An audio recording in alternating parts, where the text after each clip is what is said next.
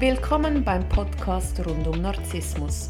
Schonungslos erklären wir dir, wie Narzissmus funktioniert. Wir, Martina Müller und Chris Övre vom Verein für Opfer von Narzissten, geben dir wöchentlich einen Einblick zu diesem Thema. Wir sind auch online für dich da. www.co-narzissmus.com Hallo Chris. Hallo Martina. Neue Woche, neuer Podcast. Heute schauen wir das Thema an vom erfolglosen Narzissten. Mhm. Da möchte ich dir gerne ein Beispiel zuerst einmal erzählen. Und zwar ist mir bekannt, dass es in der Schweiz vor circa 15 Jahren einmal einen Mann gab, der gerne in der letzten Minute Zeitungen und Zeitschriften anrief und sagte, er hätte von Gucci eine Anzeige zu schalten, die solle bitte auf den Titel kommen und ähm, weil es jetzt so ganz super spontan und dringend sei, ähm, würde die Vorlage jetzt gerade schicken und man soll das bitte abdrucken und die Rechnung dann an Gucci selber schicken. Und da hat man äh, von ähm, Rechnungen gesprochen von 60.000 Franken. Wow. Und äh, die Verlage haben sich natürlich die Hände gerieben. Das ist ein, eine tolle Einnahmequelle und vor allem, wenn sie so super spontan kommt. Die wurden gedruckt, die Anzeigen, und äh, die Rechnung an Gucci geschickt. Und Gucci hat die Hände über den Kopf ähm, ge gemacht und gesagt, Hallo, was soll das? Wir haben nie mit euch an, an einer Anzeige ähm, gearbeitet. Wieso schickt ihr uns ähm, eine Rechnung dazu? Und dann haben die Verlage gemerkt, sie sind einem Hochstapler Nein. auf den Leim gekrochen, der sich einfach profilieren wollte mit diesen Anzeigen und sich so zu einem Modell ähm, pushen wollte das er eigentlich gar nicht ist. Unglaublich. Und die Geschichte ist mir immer noch so präsent, weil ich die so ganz, ganz dreist fand. Eigentlich ein Mann, der überhaupt nichts mitbrachte, um als Modell arbeiten zu können, hat die, den Namen einer sehr bekannten Modefirma missbraucht, um sich als Modell, Modell inszenieren zu können. Auf eine sehr, wie sagt man, andere würden sagen, freche Art und Weise einfach den Zeitmangel für sich auszunutzen. Kannst du mir erzählen, was ein erfolgloser Narzisst ist?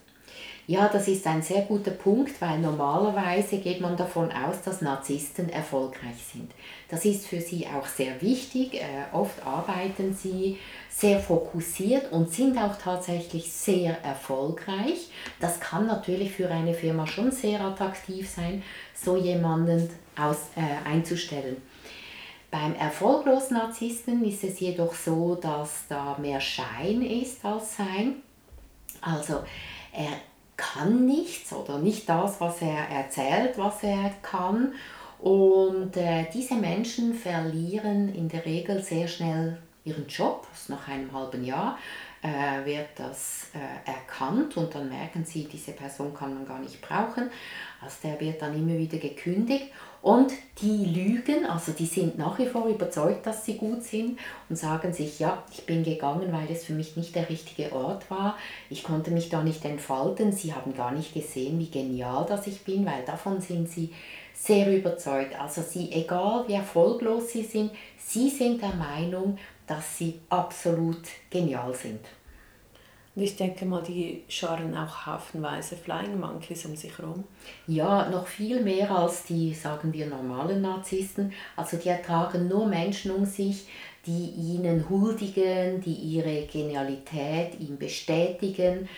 Alles andere vernichtet er sofort. Also er hat wirklich nur Ja-Sager um sich, äh, Menschen, die nicken und die ihm huldigen. Wo kann das hinführen, liebe Chris, wenn man im Kontakt mit so einem erfolglosen Narzissten ist? Also wenn man eine Beziehung führt mit einem solchen Menschen, das kann ein Mann sein, kann aber auch eine Frau sein, da ist es ziemlich wahrscheinlich, dass man sich verschulden wird, weil diese Person braucht viel Geld, weil sie setzt ja die Sachen immer wieder in den Sand und ähm, wenn man das Portemonnaie nicht öffnet, um da einen Zustupf zu geben, dann wird es sehr, sehr schwierig. Also die sind so überzeugt von, ihrer, von ihrer Genialität, die äh, können einem das auch schmackhaft machen und sagen, du investierst in die Zukunft und du wirst das Geld x-fach wieder zurückkriegen. Oder wenn man sagt, nein, mir ist nicht so wohl, das sind meine Ersparnisse und damit wollte ich eigentlich äh, eine Wohnung kaufen oder das ist äh, meine Rente fürs Alter, dann werden die so böse. Also entweder äh, man gibt dann diese Beziehung auf, was man in der Regel nicht bereit ist, oder man öffnet ähm, seine Geldbörse und gibt ihm das Geld. Und das kann in den Ruin führen. Das wäre bei der persönlichen Situation. Oder auch, wenn äh, eine Frau mit einem erfolglosen Narzissten zusammen ist, dann kann es sein, dass sie schwanger wird. Er findet das super und sagt, ach, ich werde der beste Vater der Welt. Und plötzlich verschwindet er, geht mal eben Zigaretten holen, taucht nie mehr auf. Dieses Ghosting, das ist auch ähm, die Regel bei erfolglosen Narzissten, also die lösen sich immer wieder auf. Es gibt sogar in Deutschland einen Mann, der macht das systematisch. Also der schwängert Frauen und dann verschwindet er wieder. Und ähm, das wäre jetzt der persönliche Bereich, habe ich mal zwei Beispiele gemacht. Dann gibt es das natürlich auch in der Geschäftswelt, weil die Geschäfte, äh, die wachsen wollen, expandieren, die erfolgreich sein wollen, ähm, stellen unter Umständen so eine Person an, die, ähm, die verkauft sich super, also genial und äh, macht dann aber Fehler oder weiß gewisse Sachen nicht. Und sie lenken aber dermaßen lang von sich ab und von ihren Fehlern. Also sie kaufen dann zum Beispiel neue Firmen dazu und sind ständig äh, beschäftigt mit neuen Sachen, dass es lange dauert, bis man das erkennt. Und äh, dank solchen erfolglosen Narzissten sind ganze Familienkonzerne auseinandergefallen, Fluggesellschaften äh, wurden an die Wand gefahren. Also ähm, das ist wirklich eine Tragödie dann nicht nur für ein paar Menschen, sondern mal oft sind es dann sehr viele Menschen, die ihren Job verlieren oder eine ganze Region, die einen wichtigen Arbeitgeber verliert. Weil sie Fehler machen und die dann so vertuschen, dass sie noch mehr Fehler machen. Genau, das ist natürlich äh, unmöglich ähm, für einen erfolglosen Narzissten zu äh, seinen Fehlern zu stehen. Er macht ja keine. Er merkt natürlich schon, dass er Fehler macht, aber er wird sie anderen in die Schuhe schieben. Also das ist mal die erste Strategie. Und dann verlieren andere den Job, bevor man merkt, wo das eigentlich der Hund begraben liegt. Und ähm, ja, es ist für ihn ein Gesichtsverlust und deshalb wird er alles abstreiten und manchmal ist der Schaden danach einfach zu groß und nicht mehr reparabel. Ich kann mir auch vorstellen, dass sie kriminell werden, indem dass sie dann sogar Urkunden fälschen. Weißt, wenn du zum Beispiel jetzt im Finanzi äh, Finanzsektor arbeitest und äh, keine Ahnung hast von Buchhaltung und du wirst doch als Buchhalter eingestellt, weil du ja das so dich toll verkaufen kannst im Vorstellungsgespräch. Absolut, also das gibt es natürlich in allen Varianten und wenn man vor Gericht geht, dann haben sie ganz viele Argumente oder Entschuldigungen oder zeigen auf, dass jemand anders schuld war. Also das Lügenkonstrukt ist unglaublich detailliert und weitreichend. Wieso merken dann dass die Angestellten, die mit ihm zusammenarbeiten, also die Arbeitskollegen, das nicht, dass der so ein, ein Nullperformer ist? Also der schaut natürlich mächtige Menschen um sich herum, ähm, die äh, ihn auch bewundern und äh, kritische Fragen werden überhaupt nicht geduldet, die werden dann lächerlich gemacht. Also die Leute, die das wirklich durchschauen oder denen das zu blöd wird, die gehen dann. Und was zurückbleibt, sind dann wirklich diejenigen, die keine Ahnung davon haben oder, oder das nicht sehen wollen und den ähm, Narzissten machen lassen und auch unterstützen in seinem Handeln. Spannend. Chris, wie kann man das verhindern? Man kann da ähm, einfach mal den Menschen, den gesunden Menschenverstand walten lassen. Wenn jemand, jemandem wurde zehnmal gekündigt und, und jedes Mal nach kurzer Zeit, da stimmt doch etwas nicht. Oder man kann es auch überprüfen. Heutzutage haben wir äh, Google.